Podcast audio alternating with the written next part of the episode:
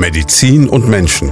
Der Leopoldina Talk auf Primaton, damit Sie auch ohne ein jahrelanges Medizinstudium wissen, was dahinter steckt. Medizin und Menschen, unser Podcast zusammen mit dem Leopoldina Krankenhaus hier in Schweinfurt und heute mit einem, ja ich glaube mit dem Arzt, der schon am öftesten hier war, nämlich mit Professor Dr. Med Karl Mischke, dem Chefarzt der Medizinischen Klinik 1. Schön, dass Sie da sind. Guten Tag. Sie sind ja mittlerweile alter Hase. Also eigentlich könnte ich jetzt sagen, Herr Professor Mischke, erzählen Sie eine Stunde, ich komme danach wieder. Bleibe aber trotzdem da, weil es mich selber interessiert. Und es geht heute um die Untersuchungen direkt am Herzen, die sogenannten elektrophysiologischen Untersuchungen. Wie immer und auch wenn Sie schon öfter hier waren, ich überlege die ganze Zeit, ob es jetzt dreimal oder viermal, ich glaube, heute ist fast das vierte Mal, muss ja, das sein. Ja. Ähm, möchten wir Sie ja noch kurz vorstellen, für die, die neu einsteigen. Ich bin Chefarzt im Leopoldina Krankenhaus seit 2017 und leite da die medizinische Klinik 1. Es gibt im Leopoldina Krankenhaus zwei internistische Kliniken ähm, und der Fokus der medizinischen Klinik 1 ist die Kardiologie, also Erkrankungen des Herzens, die Pneumologie, also Lungenerkrankungen, die Nephrologie, Erkrankungen der Nieren, die Angiologie, also die Gefäßerkrankungen und dann auch die internistische Intensiv Medizin. Der ähm, Schwerpunkt heute beschäftigt sich mit der Kardiologie, also Erkrankungen des Herzens, insbesondere mit den Herzrhythmusstörungen. Ich habe äh, vor meiner Zeit im Leopoldiner Krankenhaus an der Uniklinik in Aachen äh, gearbeitet und habe da die Rhythmologie geleitet an der Uniklinik und äh, befasse mich deshalb seit über 20 Jahren sowohl klinisch als auch in der Forschung mit Rhythmusstörungen.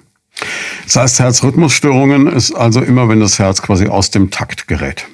Das ist richtig. Man unterscheidet da im Prinzip Rhythmusstörungen, dass das Herz zu langsam ist. Das Herz kann aber auch zu schnell sein.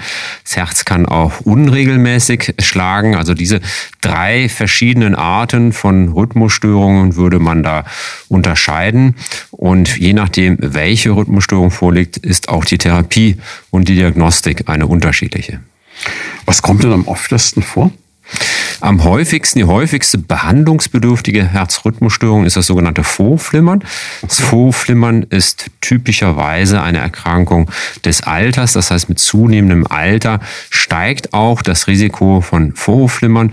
Bei den über 80-Jährigen liegt das Risiko, Vorflimmern zu entwickeln, bei über 10 Prozent. Bei jungen Patienten ist das deutlich weniger.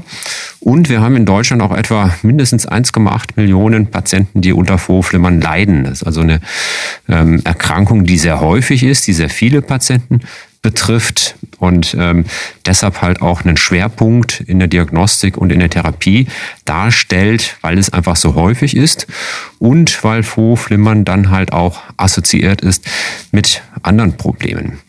Normalerweise bezeichnet man Vorflimmern als eine gutartige Rhythmusstörung, also eine mhm. Rhythmusstörung, die zwar lästig ist, an der man aber nicht stirbt. Das ist prinzipiell so richtig. Auf der anderen Seite muss man auch sagen, dass das Vorflimmern aber dann doch mit einer höheren Sterblichkeit, einer höheren kardiovaskulären Sterblichkeit assoziiert ist. Also ganz so harmlos ist es nicht. Besser ist es, wenn man kein Vorflimmern hat. Zweifellos, wie, wie äußert sich das? Also wie merke ich denn überhaupt, dass ich eine Herzrhythmusstörung habe? Kriege ich das mit oder ist es so wie so ein Bluthochdruck, der quasi schleichend da ist und ich merke es erst, wenn es zu spät ist? Also in der Tat ist es unterschiedlich. Die meisten Patienten spüren das schon, indem halt okay. das Herz sehr schnell schlägt, indem es unregelmäßig schlägt. Das ist typisch für das Vorflimmern, der schnelle und unregelmäßige Herzschlag. Das kann dann eine Sache sein von einigen Minuten, einige Stunden. Kann auch sein, dass das von alleine nicht weggeht. Und das ist das Typische, was die Patienten berichten. Zudem kann es aber auch zur Enge in der Brust kommen durch diesen schnellen Herzschlag. Es kann zu Luftnot kommen, es kann zu Schwindel kommen, in seltenen Fällen auch zu einer Bewusstlosigkeit. Das sind alles typische Symptome von Vorflimmern, aber wir wissen auch, dass es da eine Dunkelziffer gibt. Es gibt einige Patienten, die merken überhaupt nichts davon. Mhm. Wir haben jetzt gerade im Moment bei uns auf Station etwa einen Patienten, ähm, der hat sich präsentiert, weil er Schwäche im Arm gespürt hatte und hat einen Schlaganfall. Und da ist dann festgestellt worden im EKG, dass er Vorflimmern hat. Das Herz war komplett arrhythmisch, aber er merkt nichts davon. Er merkt nichts von dieser Rhythmusstörung. Diese Rhythmusstörung hat halt ein Risiko, dass sich durch die unkontrolliertes Zusammenziehen der Vorhöfe, da das Blut nicht richtig transportiert wird und durch diese verminderte Fließgeschwindigkeit des Blutes kommt es zu einer Verklumpung und die Gerinnsel, die dabei entstehen, können dann zum Schlaganfall äh, führen. Und genau das ist bei diesem Patienten äh, passiert. Das heißt, das erste Symptom des Vorflimmerns war dann tatsächlich der Schlaganfall, der sich so geäußert hat. Da ist auch eine ganz wichtige Behandlung des Vorflimmerns. Das heißt, beim Vorhofflimmern ist es ganz wichtig zu schauen, braucht der Patient eine Blutverdünnung, um das Schlaganfallrisiko zu reduzieren. Und bei den allermeisten Patienten ist das der Fall. Man schaut sich halt noch andere Risikofaktoren des Patienten an, wie zum Beispiel einen hohen Blutdruck oder äh, ob eine Zuckerkrankheit vorliegt, ob eine Herzschwäche vorliegt etc. Und bei den allermeisten Patienten wird es dann darauf hinauslaufen, dass man eine Blutverdünnung durchführt. Das, was man halt häufig mit einer Markomat-Therapie macht. Und inzwischen gibt es da auch neuere Medikamente, die man einsetzen kann. Aber so der Klassiker, den man immer wieder hört, und wir hatten das, glaube ich, in anderen Podcasts auch schon mal als Frage, dieses, dass es Menschen gibt, die sagen, ach komm, ich nehme mal ein Aspirin jeden Tag, um da safe zu sein, um das Blut mal vorsichtshalber zu verdünnen. Also so Eigenmedikation in so einem Bereich ist immer mit kritisch zu sehen, oder? Das ist kritisch zu sehen, absolut richtig. Und inzwischen wissen wir auch, dass das Aspirin einfach nicht reicht. Ja, das heißt, um einen Schlaganfall vorzubeugen bei Patienten mit Vorflimmern, ist Aspirin zu wenig. Da muss man andere Blutverdünnung nehmen. Und das ist halt diese neuen Medikamente, die jetzt auch schon seit etlichen Jahren auf dem Markt sind und ähm, die halt nicht so schwierig zu steuern sind wie das Marcomar, sind dann eine sehr gute Option. Jetzt gibt ja heutzutage die tollsten technischen Gadgets. Ich denke das immer, wenn ich so auf mein eigenes Handgelenk gucke, da gibt es diese tollen Uhren, die angeblich über ein Berühren der Krone nachweisen können, ob man eine Herzrhythmusstörung hat oder nicht. Gleichzeitig sagt dann aber auch die Firma aus Kalifornien, es ist kein wirklich medizinisches Ergebnis. Bringt sowas irgendwas? Also macht sowas Sinn, wenn ich weiß, ich habe da Probleme, so ein Produkt wie eine Apple Watch oder was ähnliches zu tragen? Oder ist das äh, mehr ein bisschen Voodoo? Nee, das bringt in der Tat was. Äh, die, ähm, inzwischen ist die Technik schon relativ ausgefeilt, ähm, sodass man halt etwa über äh, so eine Smartwatch, aber auch durch andere Möglichkeiten, es gibt zum Beispiel auch die Möglichkeit über ähm, das Handy, äh, über einen, eine, eine Blitzfunktion beziehungsweise die Kamerafunktion vorflimmern festzustellen oder mhm. auch Ansätze, dass man halt über den Accelerometer am Handy äh, unregelmäßige Bewegungen des Herzens feststellen kann. Das sind überwiegend aber noch Sachen, die zum Teil halt im Forschungsstadium sind. Aber das ist natürlich extrem interessant, dass man über solche Wearables, also Sachen, die man am Körper trägt, eine kontinuierliche Diagnostik hat. Das heißt, die Uhr, die haben sie vielleicht 18 Stunden, manche vielleicht 24 Stunden am Handgelenk und das jeden Tag. Das heißt, wir sehen mit solchen Wearables deutlich mehr als das, was wir sehen, wenn wir zweimal im Jahr ein normales EKG machen oder den Puls tasten. Auf der anderen Seite muss man natürlich sehen, dass alles, was bis jetzt an Therapien eingesetzt worden ist, darauf beruht, dass man diese Therapie einsetzt bei Patienten, wo man halt nur zweimal im Jahr das EKG macht oder im Langzeit-EKG das findet etc. Das heißt, ähm, wir sehen in dem klinischen Alltag insbesondere die Spitze des Eisberges und wissen, das sind die Patienten, die dann doch eher häufiger die Rhythmusstörung hat, mhm. weil man sie mit den Verfahren erkennt, die wir jetzt haben. Und bei denen, die es vielleicht nur ganz selten haben, da ist es dann fraglich, ob dann wirklich diese Therapie mit Blutverdünnung etc. notwendig ist. Also wenn Sie an Ihrer Uhr das einmal im Jahr haben und das dauert zwei Minuten, ja, mhm. dann würde das bei Ihrem Risikoprofil das sicherlich nicht rechtfertigen, dann eine entsprechende Blutverdünnung zu nehmen. Und da fehlt halt noch etwas wissenschaftliche Evidenz, um dann zu sagen, okay, wo ist die Grenze erreicht, um das, was wir aktuell an Leitlinien haben, auch zu übertragen auf die Ergebnisse, die wir mit diesen Variables erreichen. Zurück zu den Herzrhythmusstörungen. Woran merke ich es denn, dass ich sowas habe? Sie haben gerade schon gesagt, Sie haben jemanden, der hat einen Schlaganfall gehabt, der hat gar nichts gemerkt. Das ist natürlich so die Horrorvision, mhm. ganz mhm. klar. Aber mhm. merke ich das unter Belastung? Merke ich das im Ruhezustand? Merke ich das äh, aufgrund von einer psychischen Erregung, dass dann irgendwie da was zu flattern anfängt. Was also ist es? In der Tat ist es so, dass durch die Rhythmusstörung auch die Leistungsfähigkeit herabgesetzt werden kann. Es ist so, dass halt die Vorkammer einen gewissen Anteil hat an der ähm, Herzleistung. Das ist nicht so besonders viel. Das heißt, bei vielen ist die Leistungsfähigkeit nur so reduziert, dass es im Alltag vielleicht gar nicht merken. Ist aber sehr unterschiedlich. Manche merken das sofort, können auf die Minute genau sagen, wann die Rhythmusstörung einsetzt und äh, sind hochsymptomatisch. Bei den Patienten findet man es natürlich auch schnell. Aber Sie haben vollkommen recht, der Patient, den ich gerade berichtet hat, da findet man es nicht. Und deshalb macht es Sinn, dass man in der Tat auch ohne Anlass nach dem Vorhofflimmern schaut bei Patienten, die halt mindestens 65 Jahre alt sind. Das heißt, da ist auch eine klare Empfehlung, dass man beim Arztbesuch prinzipiell auch den Puls tastet, um festzustellen, ist der Puls unregelmäßig, ist er zu schnell. Und wenn das der Fall ist, würde man dann halt das Vorhofflimmern durch ein EKG bestätigen. Mhm. Also wichtig ist halt, dass man auch immer eine Bestätigung des Vorhofflimmerns durch ein EKG, normales EKG oder Langzeit-EKG anstrebt. Ja, und wenn man jetzt beim Treppensteigen ab dem vierten Stockwerk Probleme kriegt oder wenn man merkt, okay, wenn ich mich sehr echauffiere, dann äh, wird mir schwarz vor Augen oder so, ist es dann der Punkt, wo man zu Ihnen kommen sollte oder kann das auch noch einfach normal sein, was aber nicht richtig fit? Ist richtig, beides kann der Fall sein. Nichtsdestotrotz, eine Luftnot bei Belastung ist ein Alarmzeichen und dem sollte man nachgehen.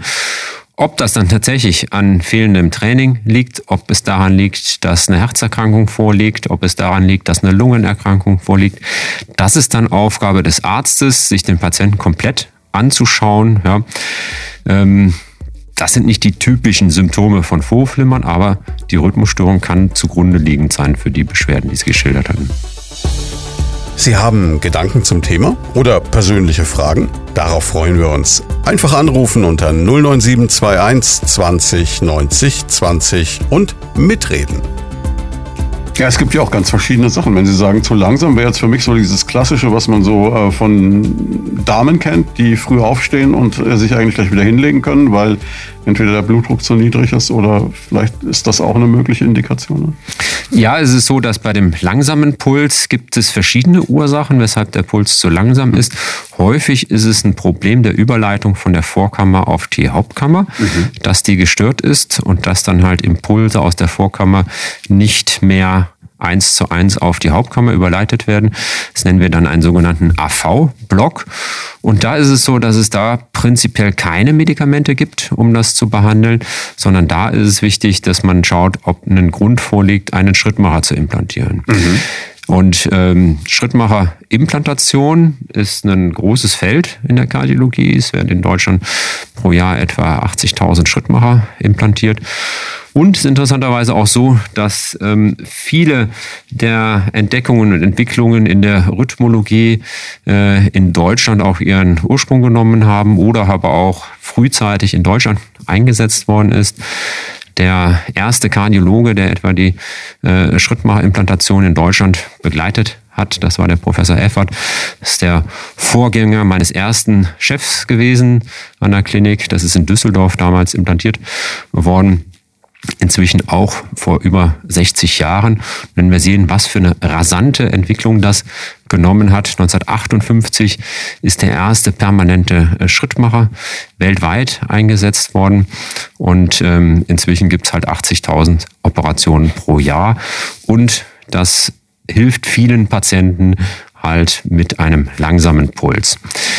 Das Zweite ist, dass halt auch ähm, bei dieser Implantation von Geräten auch äh, sogenannte Defibrillator eingebaut werden. Diese Defibrillatoren werden in der Regel dann eingesetzt, wenn ein hohes Risiko ist für bösartige Rhythmusstörungen. Mhm. Das haben wir insbesondere bei Patienten mit einer Herzschwäche. Wir wissen, dass Herzen, die sehr schlecht pumpen, zu bösartigen Rhythmusstörungen neigen. Und diese bösartigen Rhythmusstörungen sind insbesondere das Kammerflimmern. Man darf das Kammerflimmern und das Vorflimmern nicht miteinander verwechseln. Das sind zwei völlig unterschiedliche Sachen. Beim Kammerflimmern ist es so, dass wenn es nicht sofort behoben wird, dass man daran verstirbt. Ja, das ist eine Sache von Minuten. Und diese implantierbaren Defibrillatoren machen genau das, was das Gerät von extern auch macht. Sie geben so einen Schock ab, um die Rhythmusstörung zu beenden und wirken dann im Prinzip wie so ein Airbag. Ja, das heißt, normalerweise fahren Sie mit dem Auto und brauchen den Airbag nicht. Mhm. Aber wenn es zum Unfall kommt, respektive wenn es zum Kammerflimmern kommen sollte, würde dann ein Schock abgegeben, um die Rhythmusstörung zu beenden und damit das Überleben des Patienten zu gewährleisten. Der muss dann auch nicht mehr von mir selbst als Patient oder von jemand Außenstehendem ausgelöst werden, sondern ich habe wirklich eine Art Mini-Computer, mhm. im Körper, der diesen Zustand erkennt und dann diesen, diesen Schock auslöst. Genau, das, das läuft. Genial.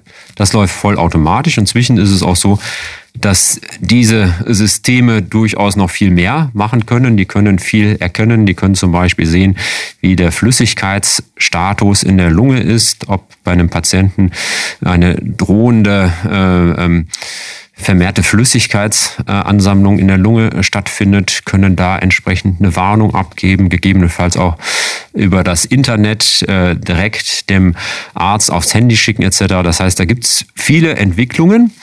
Ähm, das gibt es schon seit über zehn Jahren, dass das geht. Und sowas wird auch mehr und mehr äh, in den klinischen Alltag einziehen. Ja. Wenn jetzt jemand zu Ihnen kommt mit einer Rhythmusstörung, sei es jetzt zu langsam, zu schnell oder auch unregelmäßig, dann ähm, gucken Sie sich den natürlich an. Dann ähm, werden Sie schauen, was, was sind die Ursachen und ähm, wie untersucht man so jemanden? Wie funktioniert das? Also zum einen geht es erstmal darum, diese Rhythmusstörung festzustellen. Mhm. Und um das festzustellen, sind die gängigsten Untersuchungsmethoden das normale EKG, aber auch ein Langzeit-EKG, ein Belastungs-EKG, gegebenenfalls auch ein Langzeit-EKG über mehrere Tage oder ein sogenannter Ereignisrekorder. Das ist im Prinzip wie ein Langzeit-EKG, äh, was man halt durchaus auch für zwei, drei Wochen einsetzen kann, wo der Patient dann eine Markierung macht, wenn er Rhythmusstörungen spürt, damit mich das erstmal einfangen kann. Ja, das heißt, das Wichtigste ist, dass ich es tatsächlich dokumentieren kann, damit ich weiß, was für eine Art von Rhythmusstörung ist es. Ist es was, was ich eher als harmlos einstufen kann oder ist es etwas, was ich als gefährlich einstufen kann. Ähm, es gibt prinzipiell auch ähm, Rekorder, die man unter die Haut setzen kann. Mhm. Ähm, das ist insbesondere für Patienten interessant, bei denen es immer wieder zu einer Bewusstlosigkeit kommt und man die Ursache dieser Bewusstlosigkeit nicht findet, aber vermutet, dass es Rhythmusstörungen sein können. Und ähm, die halten dann halt auch über zwei, drei, zum Teil mehr als drei Jahre die Batterie. Ist ein kleiner Eingriff, das ist groß wie ein USB-Stick, der dann unter die Haut injiziert wird. Zweitern kann auch ein Belastungs-EKG durchgeführt werden. Und wenn ich einen Patienten habe mit Palpitationen, also mit einem unregelmäßig empfundenen oder auch schnell empfundenen Puls, muss ich mir natürlich insgesamt anschauen, was ist mit dem Herzen los. Mhm. Das heißt, ein Ultraschall des Herzens ist Standard, äh, was man machen würde. Häufig auch eine Laboruntersuchung, eine körperliche Untersuchung gehört mit dazu. Und ich muss den Patienten fragen, wie sieht's aus mit den Risikofaktoren? Hat er geraucht oder raucht er aktuell? Wie ist mit dem hohen Blutdruck etc., um dann ein umfassendes Bild von dem Patienten zu bekommen. Weil Patienten, die Rhythmusstörungen haben, das Vorflimmern etwa haben, haben gehäuft etwa auch eine koronare Herzerkrankung. Mhm. Ja, das heißt, es ist immer wichtig, sich ein umfassendes Bild vom Patienten zu machen und sich nicht auf ein Detail, auf eine Diagnose allein äh, zu fokussieren, sondern tatsächlich das gesamten Patienten im Blick zu nehmen. Bedeutet auch, auf eine Rhythmusstörung kann irgendwann ein Infarkt folgen? Eher andersherum, ja, eher so, dass der Infarkt dann die Rhythmusstörung okay. verursacht. Ja. Durch den Infarkt entsteht eine Narbe mhm. im Herzen und am Narbenrandbereich. Und auch um die Narbe herum kann es dann zu kreisenden Erregungen kommen oder zu Extraschlägen kommen. Und äh, nach einem Herzinfarkt und auch akut bei einem Herzinfarkt ist ein erhöhtes Risiko da, dass Rhythmusstörungen auftreten, sowohl etwa das Kammerflimmern, aber auch Vorflimmern oder andere Rhythmusstörungen. Es gibt aber auch junge Patienten, die mhm. sonst völlig fit und gesund sind, äh, die typische Rhythmusstörungen haben, was da eine häufige Rhythmusstörung ist, ist etwa die AV-Knoten-Reentry-Tachykardie. Mhm. Ähm, das ist jetzt ein komplexer Begriff. Das ist eine Rhythmusstörung, wo es zu einer kreisenden Erregung kommt zwischen ähm, dem Übergang von der Vorkammer zur Hauptkammer. Ähm, das sind häufig sonst gesunde Patientinnen und Patienten im Alter von äh, 20, 30, 40 Jahren, die dann darüber berichten, dass halt plötzlich Episoden von Herzrasen auftreten. Es fängt an, dauert halbe Stunde und hört dann wieder von alleine auf. Zum Teil wissen die dann auch schon Manöver, wie sie das beenden können, dass zum Beispiel in den Bauch gepresst wird, äh, Luft angehalten wird oder aber auch äh, eine Massage der Halsschlagader durchgeführt wird, um diese Rhythmusstörung zu beenden. Und das sind äh, Patienten, die dann insbesondere durch eine, von einer Verölungstherapie profitieren würden. Also wie Sie das schildern, kann ich mir vorstellen, wenn einem das zum ersten Mal passiert und man das aktiv wahrnimmt, muss man doch in Panik verfallen, oder? Ja, ist richtig, weil es ist das Herz, ja. Mhm. Und äh, das ist durchaus so, dass die Patienten dann besorgt sind. Mhm. Und deshalb ist es auch so wichtig, tatsächlich die Dokumentation und die Diagnose zu erzwingen, damit man sieht, was ist los, um dem Patienten entweder zu sagen, ja, das ist etwas äh, relativ harmloses, das ist nicht schlimm, und ihm auch zu sagen, beim nächsten Mal, wenn es auftritt, ähm, ich weiß, was für eine Rhythmusstörung ist und sie ist als gefährlich oder als nicht gefährlich einzustufen. Jetzt ist ja dieses Untersuchungsmaterial bisher eigentlich relativ simpel. Also ich meine, Belastungs-EKG, das ist nichts, was irgendwie unangenehm ist. Man fährt Fahrrad, bis man nicht mehr es gepackt und hat dabei Elektroden auf der Brust. Mhm. Dauer-EKG, wenn das der eine oder andere nicht kennt, ist quasi wie so ein, wie gesagt, ein kleiner Rekorder, den man irgendwie bei sich trägt. Und dann hat man auch diese Klebepads. Genau das ist wahrscheinlich ein bisschen angenehmer als diese Langzeitblutdruckmessungen, wo immer so eine Pumpe irgendwann schnurrt und man ja. kaum schläft. Also ja. das ist wahrscheinlich deutlich weniger aufwendig, oder? Genau, genau. Da gibt es auch inzwischen Systeme, die relativ klein sind. Und wenn es jetzt aber eins weitergeht und wenn Sie das, was eigentlich unser Thema heute ist, diese elektrophysiologische Untersuchung machen müssen, dann stellt man sich das jetzt wirklich als Untersuchung direkt am Herzen vor. Und ich glaube, mhm. da hat ja jeder erstmal so ein bisschen Bauchweh, wenn er drüber nachdenkt. Weil eigentlich will man dieses Organ ja in Ruhe lassen, nicht, dass irgendwas passiert. Ne? Da, das ist richtig, ja. Die elektrophysiologische Untersuchung ist eine besondere Art der Herzkatheteruntersuchung. Mhm. Herzkatheter ist im Prinzip der Überbegriff für eine ganze Reihe von verschiedenen Untersuchungen. Das ist immer, wenn ich etwas durch eine Ader vorschiebe, was dann guckt, ne? Genau, genau. Und bei der elektrophysiologischen Untersuchung ist es so, dass wir uns die elektrischen Eigenschaften des Herzens anschauen. Mhm. Und um dahin zu kommen, geht man in der Regel über die Venen, das heißt die Gefäße, die zum Herzen hinführen. Wenn ich bei dem Herzinfarkt mir die Kranzgefäße anschaue, gehe ich über die Arterien, also die Gefäße, die vom Herzen wegführen. Mhm. Ja. Und ähm, bei der elektrophysiologischen Untersuchung werden in der Regel mehrere Katheter zum Herzen vorgeschoben. Das macht man dann in der Regel über die Leiste, um dann halt die elektrischen Ströme des Herzens aufzuzeichnen auf der einen Seite und zum anderen gegebenenfalls auch eine Rhythmusstörung auszulösen. Das heißt, ich führe dann Stimulationsmanöver durch und durch diese Stimulationsmanöver soll dann gegebenenfalls eine Rhythmusstörung ausgelöst werden, wenn halt die Rhythmusstörung noch nicht bekannt ist. Beim Vor so was. Ja, entschuldigen Sie, was mache ich unter Narkose oder nicht unter Narkose? Das wird mit örtlicher Betäubung okay. äh, gemacht. Das heißt, die Leisten werden örtlich betäubt. Das, was wir prinzipiell machen bei den Patienten, ist, dass wir denen die gleichen Medikamente geben, die man auch bei einer Vollnarkose einsetzt, aber in einer geringeren Dosierung um halt das für den Patienten so angenehm wie möglich zu machen.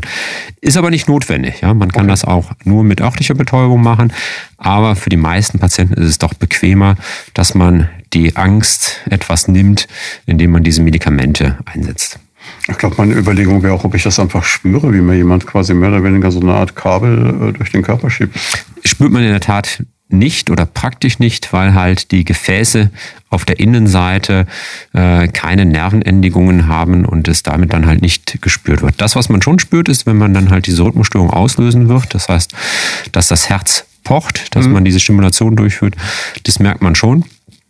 Das ist auch mit ein Grund, weshalb wir dann halt Medikamente geben, um das für den Patienten was bequemer zu machen. Das heißt, man könnte es aber auch gar nicht in Vollnarkose machen, weil man damit quasi einen anderen Status erreichen würde, wo es nicht mehr funktionieren wird, oder? Ja, das kann durchaus passieren, dass man durch eine Vollnarkose halt Rhythmusstörungen eventuell nicht auslösen kann. Ähm, eine Vollnarkose ist bei diesen Eingriffen fast nie erforderlich. Es gibt ganz wenige Ausnahmen, wo eine Vollnarkose erforderlich ist. Sie haben Gedanken zum Thema oder persönliche Fragen? Darauf freuen wir uns. Einfach anrufen unter 09721 20 90 20 und mitreden. Das heißt, Sie, ich habe Sie ja vorhin unterbrochen, entschuldigen Sie nochmal, Sie, Sie provozieren dann quasi so einen Vorfall. Mhm, mh, genau. Und äh, beim, beim gesunden Menschen, wo nichts wäre, würde der auf die Provokation nicht einsteigen, oder wie kann ich mir so das vorstellen? So ist es. So ist es, ja. So wie die Patientin oder einen Patienten, den ich eben konstruiert hatte, mit dieser AV-Knoten Reentry-Tachykardie, kann man durch Stimulationsmanöver diese Rhythmusstörung auslösen. Man sieht die Rhythmusstörung dann während der Untersuchung, kann sie entsprechend einsortieren und dann eine gezielte Verödung durchführen, also eine sogenannte Katheterablation. Hm. Das heißt, man kann direkt mit dem, was man dann schon hat, auch gleich äh, kurieren quasi. Das ist ja der Ziel. In der Regel ist es so, dass wir halt äh, dann auch eine Verödungstherapie durchführen. Also man unterscheidet da die Diagnostik und die Therapie. In aller Regel ist das Ziel auch dann eine Verödungstherapie durchzuführen. Ähm, in einigen Fällen geht es primär erstmal darum, eine Diagnostik durchzuführen, um zu schauen, liegen Rhythmusstörungen vor, um dann weiter zu überlegen, wie verfahren wir weiter muss eventuell ein Defibrillator eingesetzt werden, werden Medikamente angepasst oder wird eine Verölungstherapie durchgeführt. Das glaube ich, dass es bei jedem, der so eine Untersuchung anstehen hat, so Sie haben es schon gesagt, deswegen macht man auch diese leichte Narkose oder örtliche Betäubung, schon ein mulmiges Gefühl ist. Wie groß ist denn das Risiko so einer Untersuchung? Kann dabei irgendwas passieren oder ist das für Sie eigentlich sowas, das machen Sie jeden Tag und da ist nichts, was man. Wir, wir, machen diese Untersuchung jeden Tag, das ist richtig. Nichtsdestotrotz ist es natürlich eine invasive Untersuchung mhm. und das Risiko für schwere Komplikationen liegt schon im Bereich von ein bis zwei Prozent. Ja? Ähm, für die 98 Prozent, wo keine schweren Komplikationen auftreten, ist das alles einfach, aber für die ein oder zwei Prozent, wo schwere Komplikationen auftreten, bis hin zu sehr selten tödlichen Komplikationen ist es natürlich nicht gut. Das heißt, die Sicherheit einer Prozedur hat deshalb immer oberste Priorität. Da kann man einiges machen, um die Sicherheit dieser Prozedur äh, so hoch wie möglich äh, zu erhalten. Dazu gehört es, dass man auch einen entsprechenden Workflow, ein entsprechenden eingespieltes Team hat, äh, was diese Untersuchung regelmäßig durchführt, um das Komplikationsrisiko möglichst gering zu halten.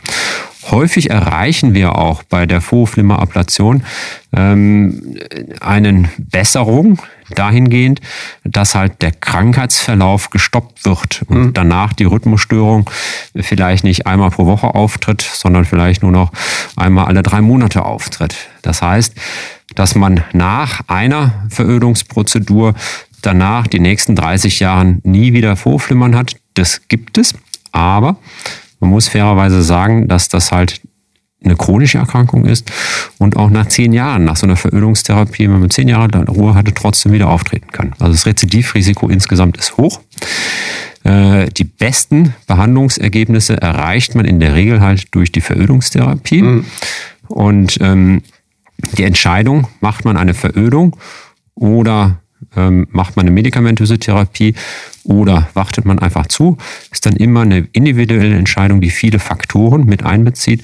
Zum einen geht es halt darum, was möchte der Patient, wie sehr ist er belastet durch die Rhythmusstörung, wie sieht der Krankheitsverlauf aus, habe ich eventuell das Vorflimmern schon so lange und das Herz entsprechend so stark verändert, dass die Chancen einfach so gering sind, dass es keinen Sinn macht, die Verhütungsprozedur zu machen. Und äh, zum Dritten auch liegen auch weitere Erkrankungen vor, wie etwa eine Herzschwäche. Gerade bei einer Herzschwäche sollte man dann halt das Vorflimmern auch aggressiver behandeln. Also kann man laienhaft jetzt sagen, wenn ich eine sogenannte gutartige Rhythmusstörung habe, wie Sie es beschrieben haben am Anfang, und da als Patient keine Probleme damit habe, dann kann ich durchaus auch die Entscheidung treffen, so never change a running system, es macht mir keinen Stress, also lasse ich es erstmal. Absolut, absolut. Das ist immer eine individuelle Entscheidung. Ja? Und äh, da ist wichtig, dass man diese Entscheidung zusammen mit dem Patienten trifft, dass man den Patienten informiert über die Art der Rhythmusstörung, über die Art der Untersuchung, über die Erfolgschancen und über die Risiken der Prozedur.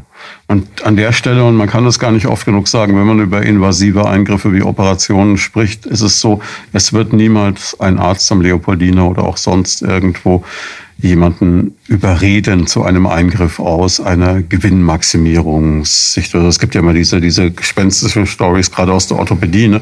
wenn sie die letzte Hüfte vor Weihnachten sind oder vom Jahreswechsel, die noch äh, kommen muss, dann kriegen sie die Hüfte. So ist es nicht. Ne? Das ist mir persönlich halt ein ganz, ganz wichtiges Anliegen. Ähm, als Arzt muss ich halt immer sehen, wovon profitiert der Patient. Das ja. ist die absolute Maxime. Ja? Und äh, danach muss sich alles andere unterordnen. Das heißt, es ist wichtig, dass man schaut, wovon profitiert der Patient, ja. Und ähm, der Rest darf da keine Rolle spielen, sonst kann man nicht mehr in den Spiegel schauen. Wenn wir erstmal so eine Untersuchung durchspielen. Man hat jetzt festgestellt, okay, ist nötig, dann kommt man, wird man stationär aufgenommen, geht sowas ambulant. Wie, wie läuft sowas ab? Das wird typischerweise stationär äh, durchgeführt. Dass das ambulant gemacht wird, ist in Deutschland nicht äh, die Regel. Äh, würde ich prinzipiell aus Sicherheitsaspekten auch nicht hm. machen wollen. Es ist so, dass wenn wir die Vorflimmerablation nehmen als häufigste Verödungsprozedur, die durchgeführt wird, ist es so, dass der Patient in der Regel am Tag der Untersuchung nüchtern kommt mhm. Und äh, wird dann vorbereitet auf dem Kathetertisch. Das braucht immer eine gewisse Zeit, bis er halt entsprechend verkabelt ist, bis die Leisten ähm, entsprechend desinfiziert sind, der steril abgedeckt ist etc. Das heißt, da muss man halt eine gewisse Zeit mit einkalkulieren für die Vorbereitung und auch noch für die Durchführung der Prozedur. Man würde dann halt äh, die Leisten ähm, örtlich betäuben und dann eine Punktion durchführen und dann Plastikschleusen einbringen und über diese Plastikschleusen dann Katheter bis zum Herzen vorschieben. Bei der Vorflimmer-Verödungsprozedur muss man in die linke Vorkammer kommen. Und um dahin zu kommen, muss man dann einmal durch die Herzscheidewand hindurchgehen. Das heißt, man wird mit einer langen Nadel dann die Herzscheidewand einmal durchpieksen, um dann auf die linke Herzseite zu kommen. Um die Verödung durchzuführen, gibt es verschiedene Möglichkeiten, wie man das machen kann. Man kann das mit Strom machen, man kann das mit Kälte machen, man kann das mit Laser machen. Die Energieformen haben alle ähm, ihre Vor- und Nachteile. Es ist so, ähm, dass man mit der Kälteprozedur ähm, ein Verfahren hat, was relativ sicher ist, was mhm. relativ einfach ist, was aber etwas unflexibler ist, als wenn man das mit Strom macht.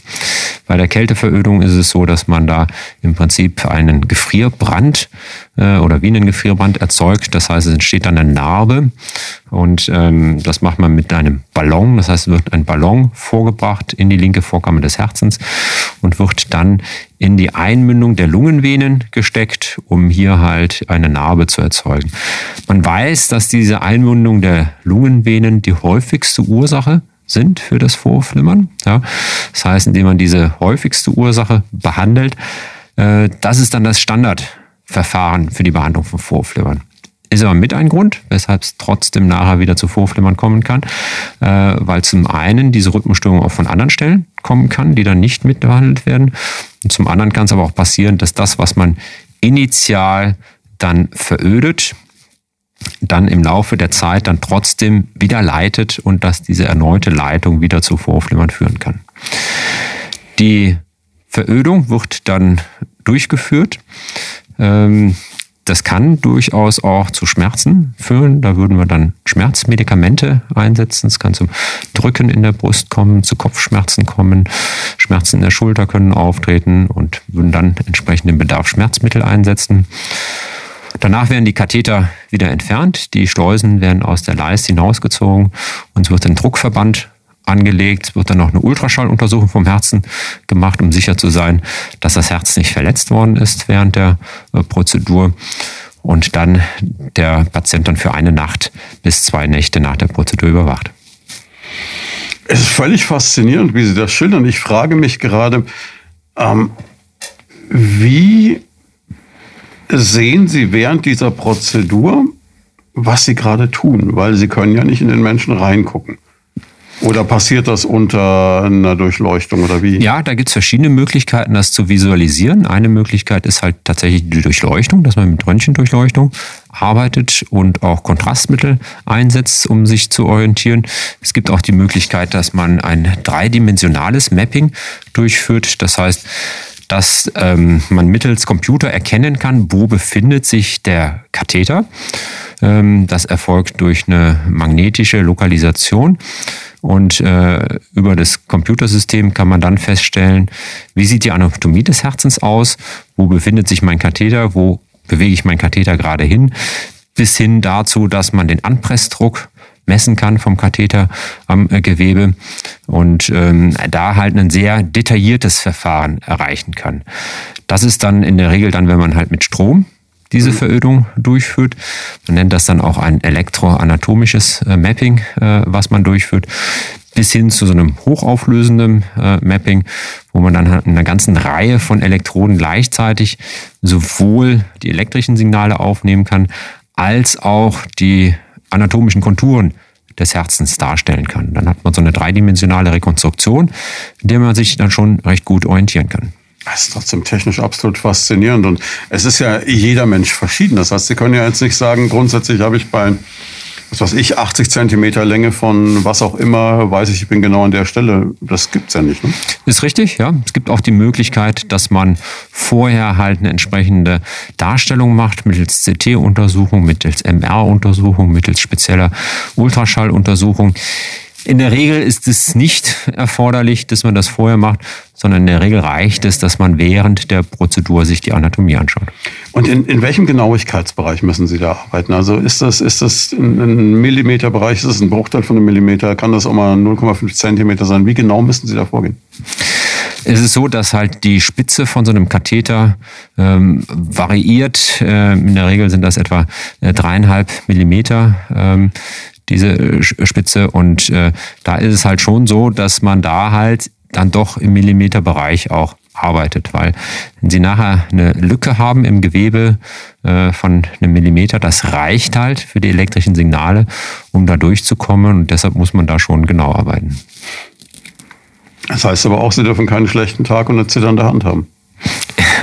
ist richtig. Ähm, zum Glück ist es allerdings auch so, dass die Möglichkeiten schon so sind, dass ich dann äh, sehen kann, ist eine Vene isoliert oder ist sie nicht isoliert. Das heißt, ich schaue mir an, gehen Signale von der Vene in die Vorkammer oder mhm. gehen Signale von der Vorkammer in die Vene hinein.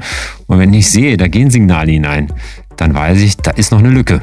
Dann muss ich weitermachen, bis die Lücke weg ist.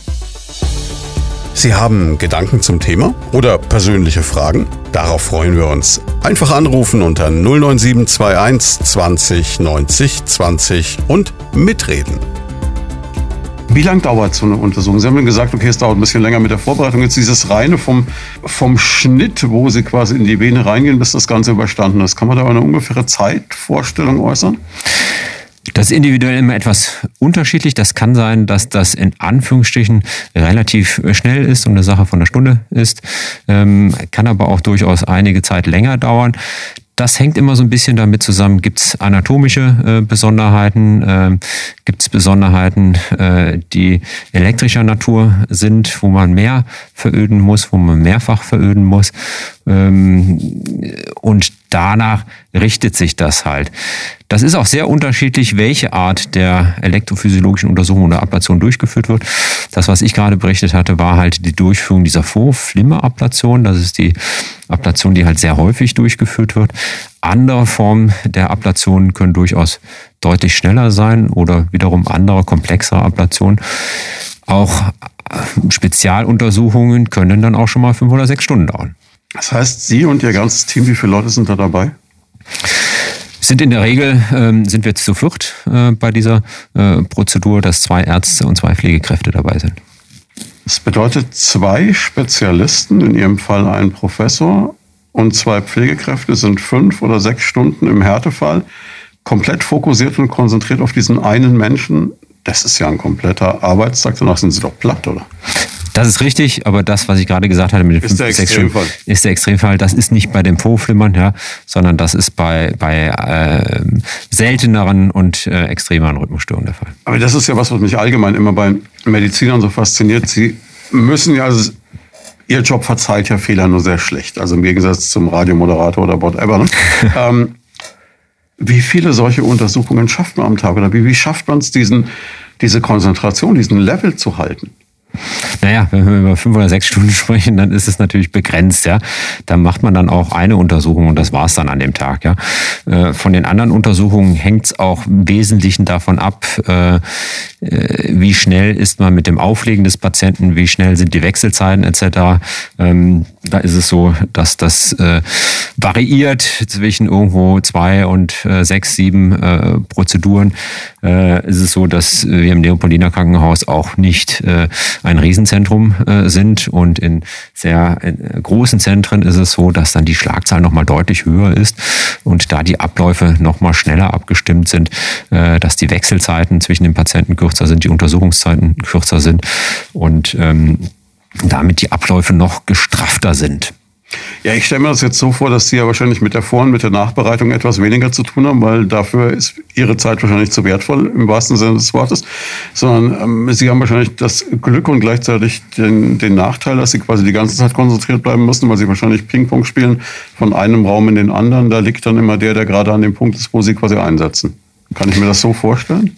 Ist schon richtig, dass ich im Prinzip dann dazu komme, wenn äh, ein Großteil der Vorbereitungen schon gemacht sind und wenn die Katheter schon liegen etc.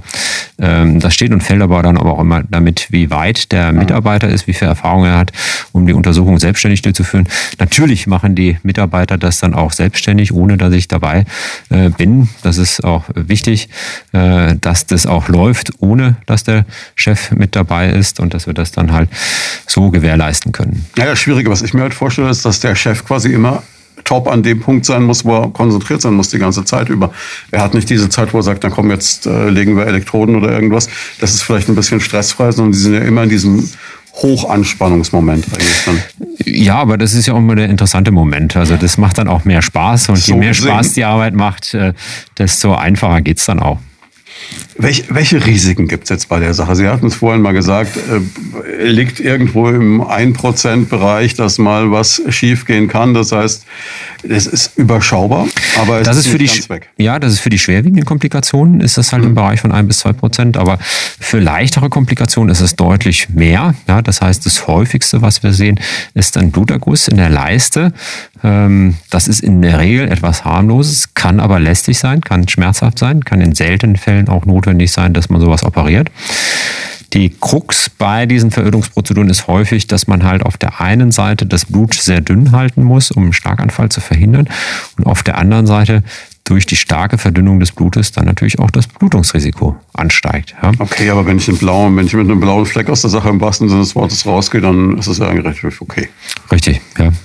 Also eine, eine Besonderheit ist vielleicht dann auch noch bei der Verödung mittels, mittels, äh, äh mittels Kälteballon ist eine Verletzung des Zwerchfellnerven, ähm, der auftreten kann. In der Regel ist es so, dass das von, das von alleine wieder weggeht. Ähm, der Zwerchfellnerv ist halt in räumlicher Nähe ähm, zu der ähm, Verlauf der äh, Lungenvenen und da kann es dann halt durch die Verödungstherapie passieren, dass dieser Nerv geschädigt wird und ähm, deshalb stimulieren wir den Nerv während der Untersuchung, um dann ganz frühzeitig zu erkennen, hier haben wir ein Problem und hier müssen wir stoppen. Trotzdem ist das Risiko nicht bei Null. Okay, aber auf der anderen Seite, wenn man an dem Punkt ist, dass man eine derartige Untersuchung braucht, ist es wie immer im Leben eine Abwägung von Kosten und Nutzen und man muss dann sagen, okay, in dem Moment ist das einfach das, was am besten für den Patienten ist, was Sie erst sagten. Genau, genau. Und da wiederum ähm, ist es schon wichtig, dass man sich genau mit dem Patienten auseinandersetzt und genau überlegt, beim individuellen Patienten sehe ich hier den Nutzen größer als das Risiko, um dann eine Empfehlung zu machen, für eine Verölungstherapie oder gegen eine Verölungstherapie. Und es ist natürlich schon so, dass äh, es da äh, ähm, durchaus Patienten gibt, äh, wo ich dann auch sage, ja, in Ihrem Fall würde ich davon abraten, da würde ich nicht zu raten, auch wenn der Patient sagt, er möchte das gern, weil einfach das Risiko größer ist als der Nutzen und umgekehrt aber auch Patienten gibt, äh, die sagen, äh, sie möchten es vielleicht nicht so gerne haben und ich trotzdem dazu rate, ähm, weil ich ihm einen großen Benefit der Prozedur erwarte. Also Nutzen und Risiko sind immer gegeneinander abzuwägen. Und natürlich spielt dann auch die, die ähm, äh, Meinung des Patienten äh, letztendlich den ausschlaggebenden Faktor. Ja, das heißt, der Patient entscheidet dann immer, macht das oder macht das nicht. Das ist, glaube ich, auch ganz stark immer eine Frage, wie groß ist mein Vertrauen und dem jeweiligen Arzt gegenüber, wie sehr kann ich mich darauf verlassen, dass das passt. Gibt es auch die Möglichkeit, sich eine zweite Meinung zu holen beispielsweise? Selbstverständlich, ja. Man kann im Prinzip dann auch zu anderen Kollegen gehen und das besprechen. Jetzt so zum Abschluss. Es klingt für mich, wenn ich das höre, ein bisschen wie Science Fiction, aber ich glaube, es ist gar nicht mehr die Behandlungsmethode der Zukunft. Es ist längst etabliert, oder? Ist richtig, ja. Es ist eine Behandlungsmethode, die im Prinzip schon äh, seit über 20 Jahren eingesetzt wird. Ich hatte erzählt, dass man als Ende der 90er Jahren mhm. halt in Frankreich diese äh, Verödung der Einmündung der Lungenvenen erstmalig äh, durchgeführt hat. Und inzwischen ist es eine Routine. Ähm, Die Untersuchung wird zigtausend Male pro Jahr in Deutschland durchgeführt. Es ist ein Routineeingriff und äh, dementsprechend ist es so, dass wir halt viel gelernt haben, dass die Technik weiter vorangeschritten ist. Es gibt immer weitere Neuentwicklungen. Ähm, es gibt etwa auch weitere Entwicklungen in den Energieformen, äh, die mehr und mehr Gestalt annehmen, dass ich halt noch spezifischer das Herzmuskelgewebe behandeln kann etc. Ähm, das heißt, es ist eine Standardtherapie, äh, ist eine Therapie, äh, die effektiv ist, in der Regel effektiver ist als eine medikamentöse Therapie aber halt noch nicht so effektiv ist, wie wir uns das als Mediziner wünschen würden. Das heißt, Erfolgsraten äh, von 95, 98 Prozent haben wir halt in der Regel nicht bei der Vorflimmerablation, sondern das ist geringer. Und auch darüber muss man mit dem Patienten vorher sprechen. Das heißt, Ihr Ziel für die Zukunft wäre, klar, Sie kriegen immer mehr Patienten, wir werden alle älter, dadurch äh, sind das natürlich so Sachen, die immer auch öfter noch auftreten werden, vermutlich. Ihr Ziel ist dann quasi einfach, das äh, so weit zu verfeinern und äh, weiter nach vorne zu pushen, dass die Erfolgsrate einfach noch höher wird. Die Erfolgsrate ist das eine und die Sicherheit ist das andere. Also okay. beides muss miteinander äh, hoch sein. Insbesondere die Sicherheit ist mir da ein sehr hohes Anliegen. Wir haben jetzt so, so einen grundphilosophischen Ansatz am Ende noch, weil die Medizin wird immer technischer, oder? Ja, das sind sicherlich viele technische Entwicklungen. Letztendlich ist es so, dass auch äh, mein wissenschaftlicher Werdegang sich, äh, habe ich mich viel mit der technischen Entwicklung zur Behandlung von Vorflimmern äh, beschäftigt. Ähm, die Technik erlaubt aber auch, dass wir da entsprechende Fortschritte machen. Also das, was wir heute machen können, können wir nur aufgrund der technischen Fortschritte machen. Und äh, ich gehe davon aus, dass es sich weiter voran setzen wird, so wie wir halt damals zwar auch schon diese dreidimensionale Rekonstruktion gemacht haben, aber da waren das äh, zum Beispiel äh, zum Teil recht krude äh, Rekonstruktionen der Anatomie und heutzutage ist das doch mit einer fantastischen Auflösung äh, machbar und ähm, da hat sich doch viel getan zum Wohle der Patienten. Bleibt aber damit auch der Professor zeitlebens ein Lernender. Absolut. Als Mediziner äh, lernt man nie aus, äh, ist wichtig. Und äh, das ist aber auch Bestandteil, dass man sich fortbilden muss. Also als Mediziner kommen Sie gar nicht umhin, sich regelmäßig äh, fortzubilden. Und dann ist die Elektrophysiologie halt ein Spezialgebiet. Dann sagen wir mal vielen Dank, dass wir heute auch wieder zum wiederholten Mal was von Ihnen lernen durften. Und ich freue mich schon aufs nächste Mal. Ich danke Ihnen. Das war Medizin und Menschen, der Leopoldina Talk auf Primaton. Jeden zweiten Donnerstag im Monat live von 10 bis 11 im Programm. Alle Folgen gibt's zum Nachhören und Download auf radioprimaton.de und als Podcast auf leopoldina-krankenhaus.com.